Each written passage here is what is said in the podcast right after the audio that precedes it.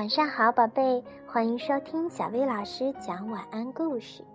上一期我们讲了不一样的卡梅拉之我要找回太阳，有小朋友跟小薇老师说很喜欢这个小鸡的故事，希望能够听到更多。所以今天我们要分享的依然是不一样的卡梅拉系列之我想有颗星星。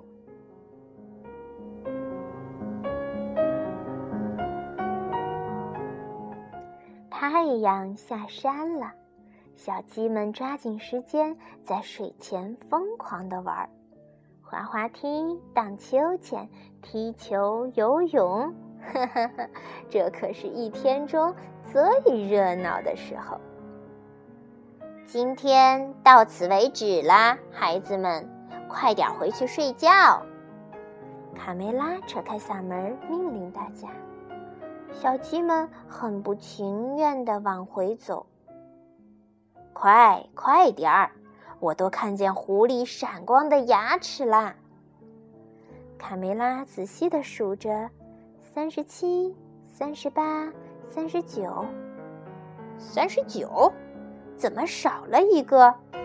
又是这个淘气包，卡梅利多，你在哪儿？赶紧回来！小心狐狸吃了你！我才不怕呢！卡梅利多仰望着闪烁的星空，他才不在乎妈妈的恐吓呢。正在这时，天空中划过了一束流星的光。哇，一颗流星！流星耶！瞧。一颗美丽的小星星坠落在灌木丛里了。我来了，宝贝儿！卡梅利多欢呼着奔了过去，想凑近了瞧一瞧。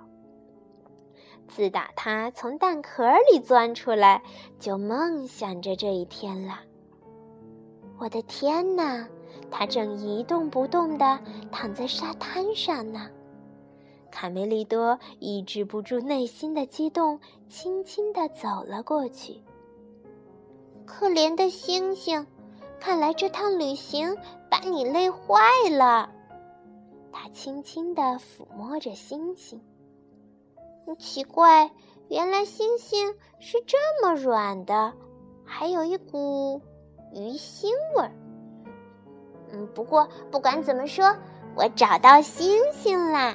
这是我的生命中最最美好的一天。他抱着星星，欢天喜地的跑去告诉他的老朋友佩罗，他要把这个难以置信的好消息跟大家分享。哈哈哈哈！就是这个吗？一颗从天上坠落的流星？佩罗放声大笑。我可怜的卡梅利多，这只是……只是一颗海星而已，而且已经不太新鲜了。知道吗，我的小家伙？星星是不存在的。我得给你解释一下。事实上啊，每当夜晚降临的时候，地球就被一个巨大的黑色漏勺给盖了起来。那些星星只不过是从漏勺的小洞里透出来的光，懂吗，我的小傻瓜？卡梅利多伤心极了，好朋友小绵羊贝利奥过来安慰他：“咩，别哭了，卡梅利多，我把你的星星捡回来了。我告诉你一个秘密，我有一个朋友。”伽利略先生，他和你一样，每天晚上都在看星星呢。我们去问问他，说不定会得到一个满意的答案呢。说着，他们来到了一座有美丽的花园的房子前。天文学家伽利略就住在这里。卡梅利多跑过去。他简直无法相信他所看到的一切。好奇怪的家伙！他竟然从管子里看星星。伽利略的头上趴着一只黑色的小猫咪，它正在跟小猫咪说话。哈哈，小猫咪，用这个望远镜，我又发现了好多新的星星。看来我们在宇宙中并不孤单啊！咩，晚上好。啊啊，是你呀，贝里奥！老学者头也不回地说：“这是你带来的朋友。”晚上好，伽利略先生，我叫卡梅利多。嗯，你能让我从这个这个管子机器里看看星星吗？伽利略抱起了卡梅利多，让他从望远镜里看天上的星星。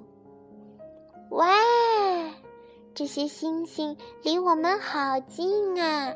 好像我一伸手就可以摸得到，是吧，先生？我什么时候能能亲手摸一摸真正的星星呢？卡梅利多兴奋的连说话声音都变了。摸星星，哈哈哈哈哈！伽利略大声的笑了起来。那就那就等到小鸡也能长出牙来吧。与此同时，在太空中，有一艘长得像大鸡蛋一样的宇宙飞船。在飞船的窗边，有一群小外星人。这些外星人浑身绿油油的。